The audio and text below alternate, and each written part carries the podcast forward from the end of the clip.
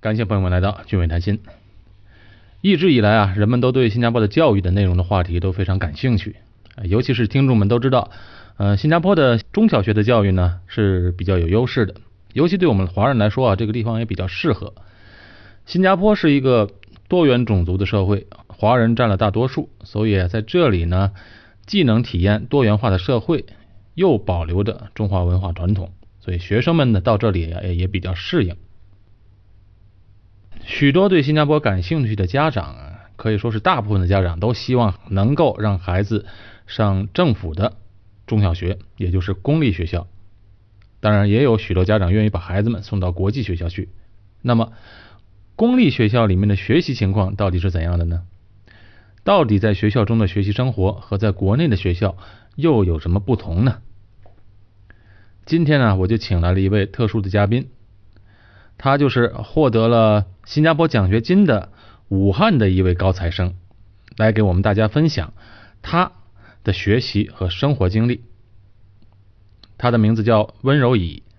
目前在新加坡一所非常好的学校——来佛士女中就读。今天的节目制作也比较特殊，往常我们都是以访谈的形式来制作一期节目，今天呢，我们做了一个新的尝试。就是让这位同学自己组织提纲内容，自己来给大家讲他的故事。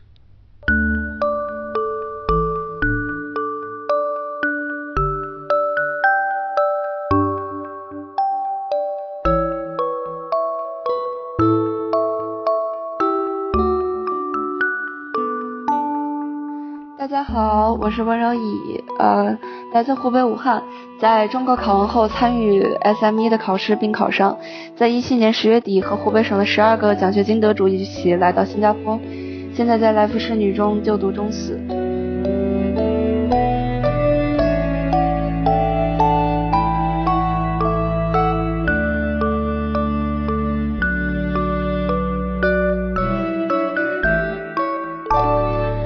首先，我想和大家分享一下。我在学习方面的体会吧。首先，我们是在国内初中毕业后才考上奖学金，来到了新加坡，然后再读一年中三，然后再读中四、高一、高二，最后毕业考上呃，就是准备申请大学。其实像全国像我们这样的奖学金生并不是很少，但是来自不同省份和不同城市的奖学金生会被分到不同的对口学校。例如我来自湖北，所以说呃，那你的奖学金。得主的对口学校呢，就是来福士。其实这个是有利也有弊的。例如说，在湖北的奖学金生就比较的幸运，因为他们不需要再参加本地的 O level 考试，也就是中考。因为来福士男校和女校都是 IP 项目，呃，相当于是初中毕业后就可以直接升到初院。呃，然而有部分奖学金得主，他们的学校是 O level 学校，并不提供 IP 项目，也就是说他们在。相同的时间内还需要准备 O level 的考试才能，呃，去考上一个更好的学校。也是说他们的压力其实，在升学方面的压力是比我们要大一些的。嗯，关于校内的学习的话，我觉得其实并不是很困难，尤其是理科，因为呃，我选的科目其实是物理、化学、生物，再加上一门历史作为文科的搭配。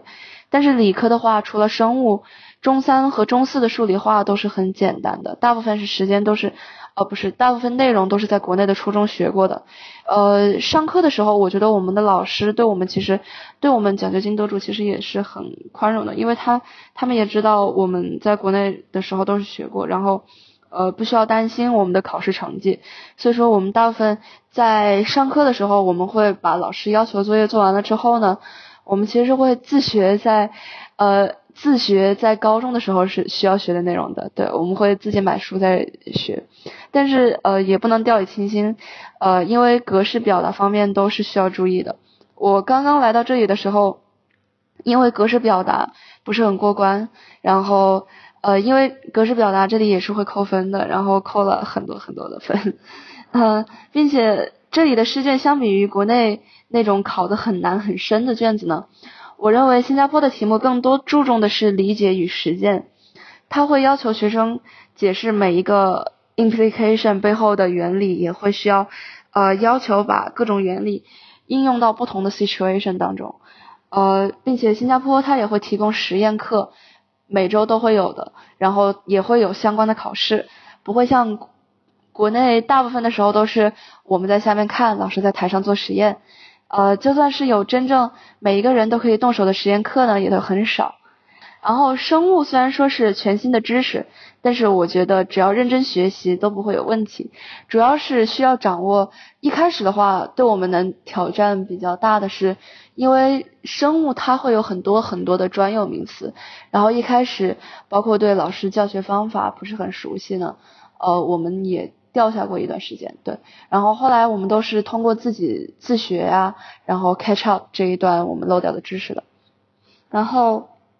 文科的话呢，英语、华文和社会学习是必修的三门课，但是我们学校是其实是把社会学习和哲学合在了一起，成为另外一门课，我觉得还蛮好玩的。嗯，首先华文其实非常的简单，呃，虽然新加坡对华文的用法和国内的华文用法不一样，但是呃都是我们可以 handle 住的。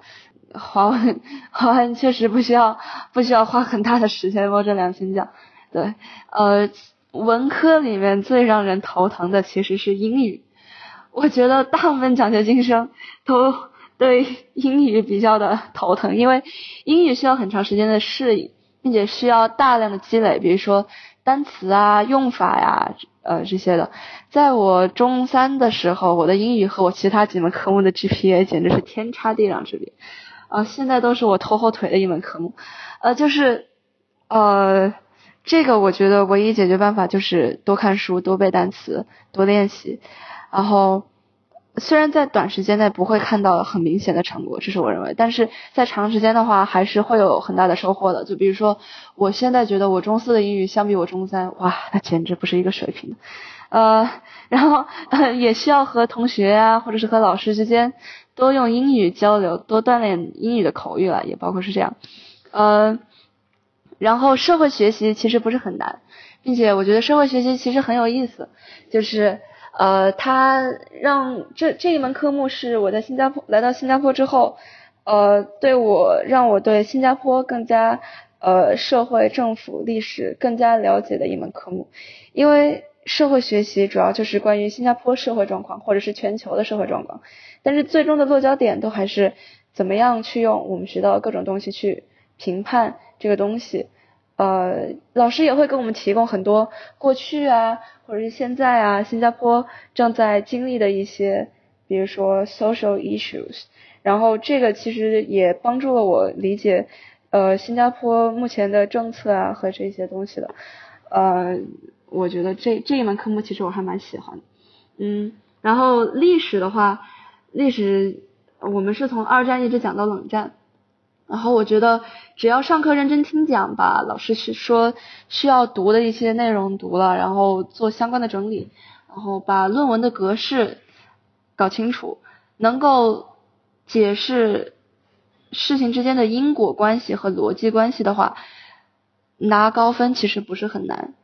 我一开始历史的时候，第一次考试的时候，因为呃，当初对格式啊什么东西的一无所知，所以说呃踩到了几个雷区，然后第一次考试的成绩非常难看。但是后来我就是我自己下课了之后，主动的找老师说啊，老师能不能帮我一下？就是我我我并不知道我我出了什么问题，我觉得我解释的很好啊，什么什么。然后老师他其实会专门，因为老师也知道我们就是才才来，对论文啊其实都就是第一次接触都不是很熟悉，所以说他。呃，老师在第一个学期的时候给我们专门上了三次，就是分开给我们上了三次课，就专门跟我们讲这些东西啊什么的。然后包括我们后来有不懂的问老师、问同学，然后自己抓紧每一次老师给的练习的机会，把它锻炼好，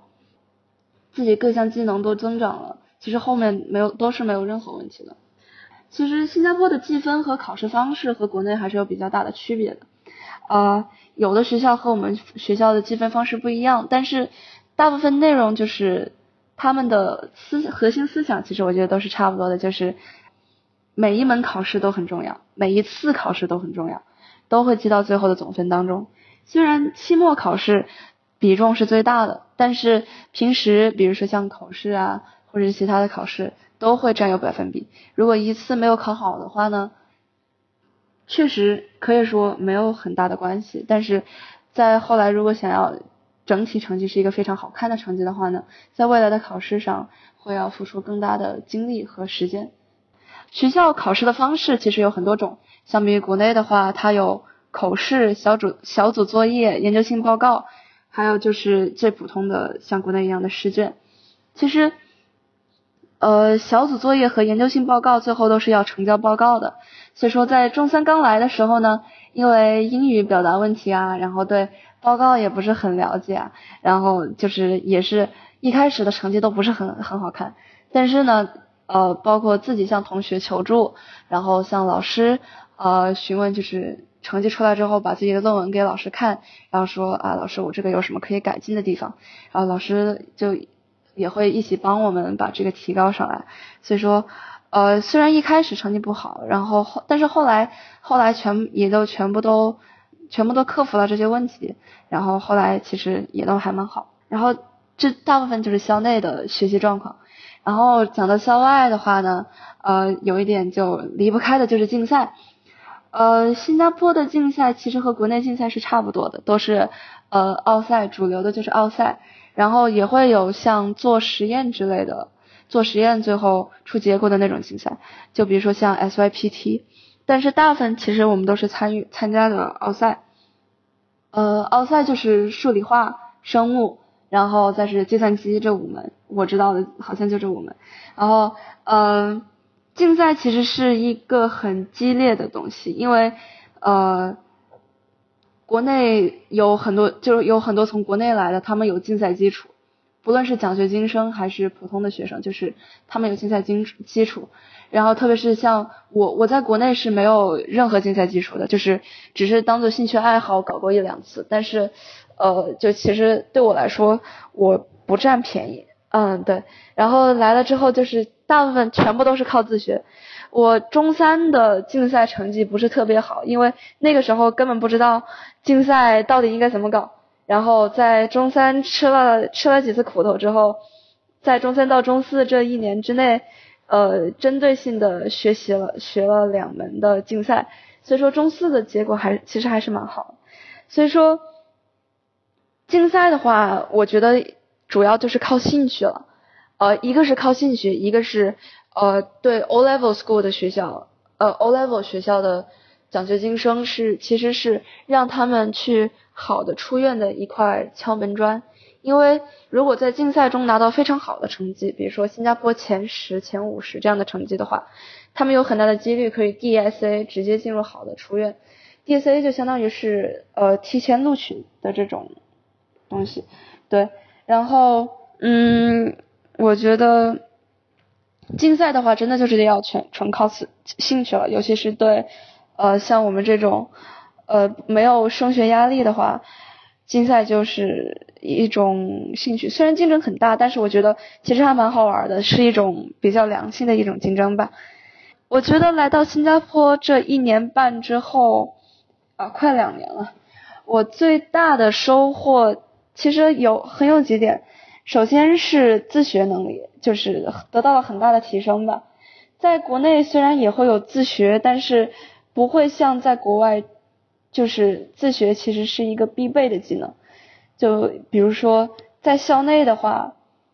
要赶上就是比如说论文啊，呃一开始的生物啊，全部都是要靠我们自己自学，包括就是笔记的整理、错题的整理这些东西，全部都是要靠自己来不断的总结和学习。然后包括其实这些东西。呃，因为来到新加坡之后，奖学金得主就是我们家长都是不在身边的，所有东西全部都靠自主，所以说自主和自学这两个能力是我在新加坡得到最大锻炼的两个能力。对，然后包括竞赛啊，竞赛我是呃自学的是在这一年内我是自学的物理和计算机这两门就是全部要靠呃自己抽业余时间，就包括我平时会就是。现在已经养成了一个习惯，就是每周都会呃有一个计划表，然后把每天去就是如果做完了校内的作业或者是呃论文写完了之后的话，我就会抽出时间来把这些东西，呃，就是每天就必须要打勾啊那样子的东西，呃，就是相当于监督自己，然后也要有效率的自学，就包括比如说自己整理笔记、自己整理错题、自己找书、自己问学长学姐，就是有什么东西。然后还有一点就是，呃，要就是主动学会找周围的人求助，就是，呃，因为来了之后就，嗯。就是比如说找老师，这是呃最主要的。然后我们学校其实也很鼓励我们找老师求助。呃，比如说每个星期四早上，他会专门留出一个小时的时间，让就是学生可以自己找老师。呃，就是这段时间是没有课的，学生可以自己找老师问自己想要问的问题，然后老师会专门解答他呃就是他们的问题啊。然后我平时有不会的题目，我要么就是放学了之后找老师问，或者就是说在这一个小时之内找老师问，然后也就是找老师要一些就是经验啊什么东西的。这一方面我觉得对我的帮助还是很大的。然后或者是找周围的同学。然后，无论是学姐学长啊，学弟学妹啊，他们有的，他们有的人不同的方面，就是有比自己好的地方，我们都可以向他们学习，呃，主动找周围的人求助，并且就是对比自己更优秀的人，其实是抱着一种学习的心态吧。因为，呃，有些人对比自己比较优秀的人，他们其实就是不会虚心的接受。我觉得我来了之后，我变得虚心了很多很多很多。然后，呃，这其实就是我。在学习方面想要分享的一些内容吧。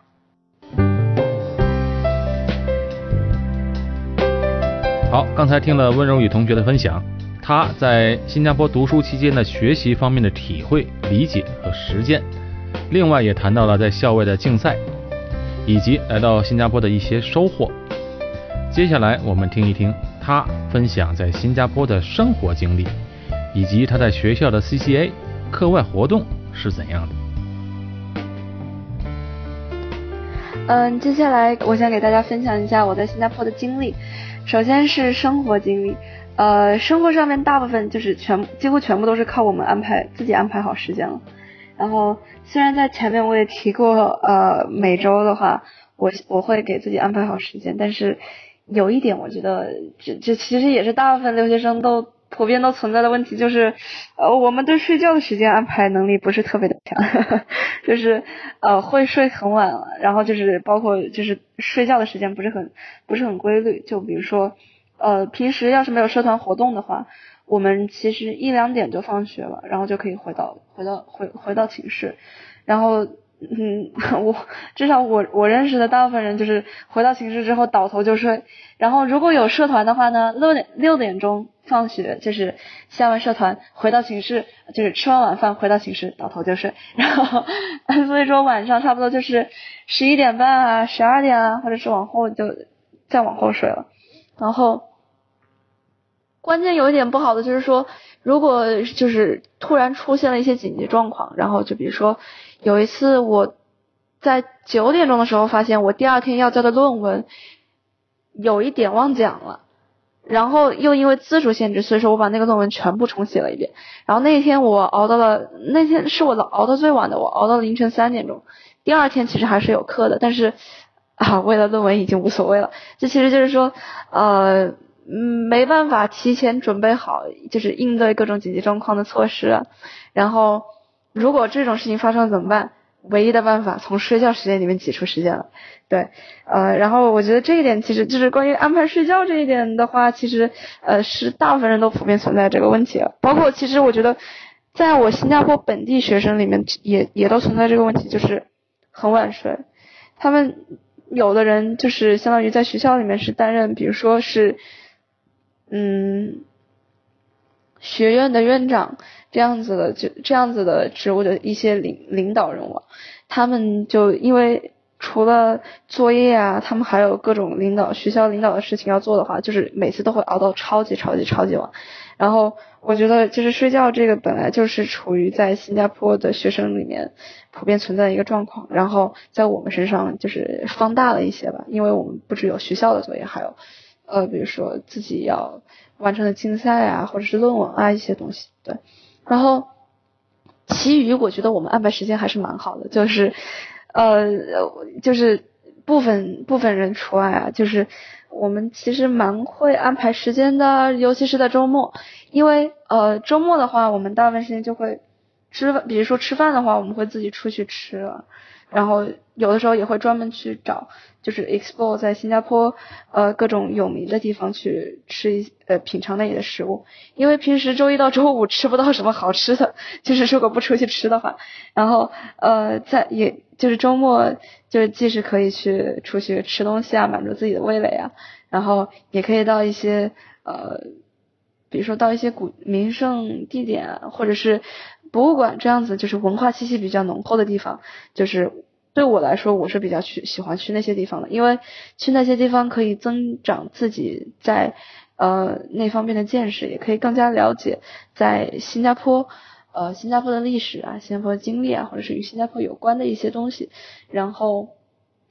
我刚好对这些东西又是比较感兴趣的，所以说，呃，我也会自己就是，比如说，当有自己想去的展览啊，或者是说有一些地方啊，我会约着一些同学，就是关系好的一些同学一起去，呃，参观或者是去有拜访这些地方，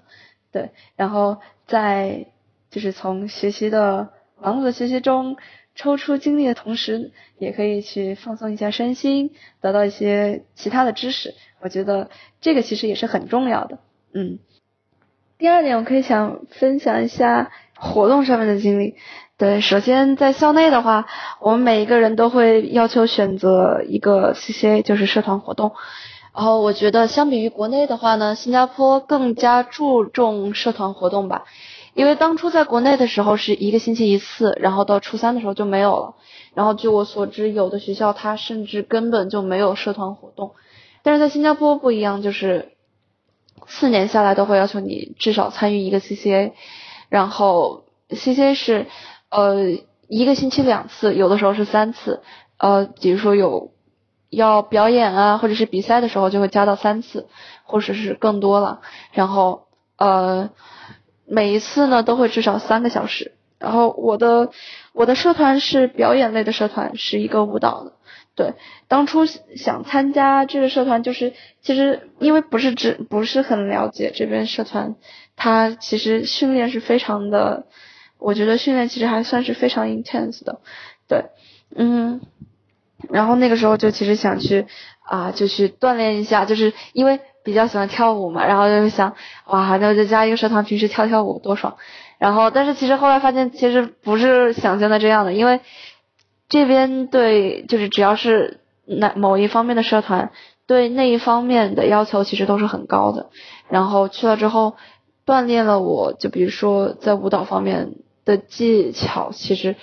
呃很大程度上锻炼了我在舞蹈方面的技巧。包括在呃通过这些也认识了更多跟自己一样有这种兴趣爱好的同学。然后在表演啊、准备比赛啊、平时训练的过程当中。也可以跟他们更加的熟悉，呃，熟络起来，然后也会获得更多的友谊吧。嗯，活动方面还有领导之类的活动，我觉得领导方面的这个活动对我来说意义其实很大，并且让也锻炼了我许多。呃，我在去年的时候是呃参与了我们宿舍一个宿舍的一个学生会，应该可以说是学生会吧，council。呃，在就是负主要是负责。呃，我们宿舍平时就是呃住在我们宿舍学生里面，他们平时的 welfare，呃以及每我们宿舍在每个学期都会组织一些活动，然后我们也会呃负责这些活动的组织啊什么的。然后在今年的时候，我是呃我们班的副班长，然后也是我，然后我在我们学校的一个 SVIA，就是 Student Initiate VIA Activity。呃，就相当于是，嗯，这怎么说呢？呃，因为我们学校会要求不同的学生，呃，要做一些 VIA 的活动来获得 VIA hours。VIA 其实相当于是新加坡特有的，我觉得是，就是说，呃，需要向社会或者是向这个 community 做出一定的贡献，呃，然后。你做出了多几个小时，就会给你几个小时的 VIA hours，然后最后其实是对 VIA hours 是有要求的，比如说四年下来至少要有三十六个小时的 VIA hours，然后 student initiate VIA our 呃 VIA activity 呢，就相当于是由学生组织的，能够呃就是由学生自己组织、自己发起、自己倡导的，呃带领其他的学生去呃比如说为社会做贡献啊，为 community 做贡献啊这样一个组织。然后我是我和另外几个好朋友一起呃举办了一个 student VIA，然后我在里面其实相当于也也是一个呃。就是相当于也是一个领导职位了，就属于 EXCO 里面的。然后我感觉在新加坡的领导的话，因为我在国内的话，我也是大队委。然后，但是我觉得，呃，新加坡的领导和国内的这种领导是有一些很大的区别的吧？因为新加坡它的领导就是，如果比如说要策划一个活动的话，从头到尾。全自主性全部都是在学生手上，老师的活，老师主要老师他主要负责的是什么呢？主要负责的是监督你在这段时间内完成了什么，然后给你意见。比如说你写完了一个 proposal 一个提案，你交给老师，然后老师说这个这个方法可不可行？不可行的话就把把它给否决掉，然后让你继续去改。但是我感觉在国内更多的其实是就是呃按部就班的根据。老师或者是学校的领导安排下的任务，然后就根据这个任务一步一步一步的完成就行了。然后呃，当初也也习惯了这种，就是说这种领导的这种呃这种按部就班的 task 完成，就是一个完成任务的一个一个一个一个工作吧。然后来到新加坡之后，其实一开始还有些不习惯，不知道怎么写 proposal。然后就呃四处找周边的人问，然后其实 proposal 包括 proposal 啊，其实都是很锻炼领导能力的。首先就比如说要呃确定，就首先是要确定自己这个活动的方向，或者是这个想申请东西的方向，然后 timeline 全部要安排好，然后包括下面的分工，分工大概是要干些什么，有谁要负责，然后需要哪些材料，这些材料。呃，都是怎么来，怎么用，什么东西的，全部都要在 proposal 里面列得一清二楚，然后就或者，然后其实要和自己的。组员或者是同学一起协调，一起商量，然后还要看就是他们的意愿，然后也要发掘就是有哪些同学在哪一方面比较擅长，哎，他们可以去担任负责某一方面的工作。这个其实是需要非常大的精力的吧？我觉得就是如果要想要把一个活动办好的话，因为之前比如说在宿舍的。学生会里面前面有几次活动，因为是才成立的学生会，我们什么都不知道。前面有几次的活动，其实办的不是特别的好，我觉得。但是后来就一步一步的吸取经吸取教训，吸取经验，后来办的越来越好了。其实心里的成就感还是很大的，并且我觉得就是新加坡领导的机，就是能让我们当领导机会特别多，并不一定是要在学校里面当一个 prefect 呀，或者当个什么才就是更 significant。就是领导之间是没有任何差别的，我觉得这是我在新加坡能够体会到的一个一点。虽然我觉得我没有当上 prefect，非常的可惜，但是呃，我觉得呃，只要能够锻炼到，就是锻炼到了我很多，我觉得我能从中获取一些呃非常宝贵的经验和教训，都是很大，就是我都就是已经是一个非常好的一个经历了。好，感谢温柔乙同学今天分享的在新加坡政府中学的学习和生活经历。今天的分享就告一段落，在下一期的节目中，他会继续为大家分享他在新加坡学习的经历和故事，特别是他有他的一些感悟。好，今天的节目就到这里结束，我是高俊伟，在新加坡，我们下期节目再见。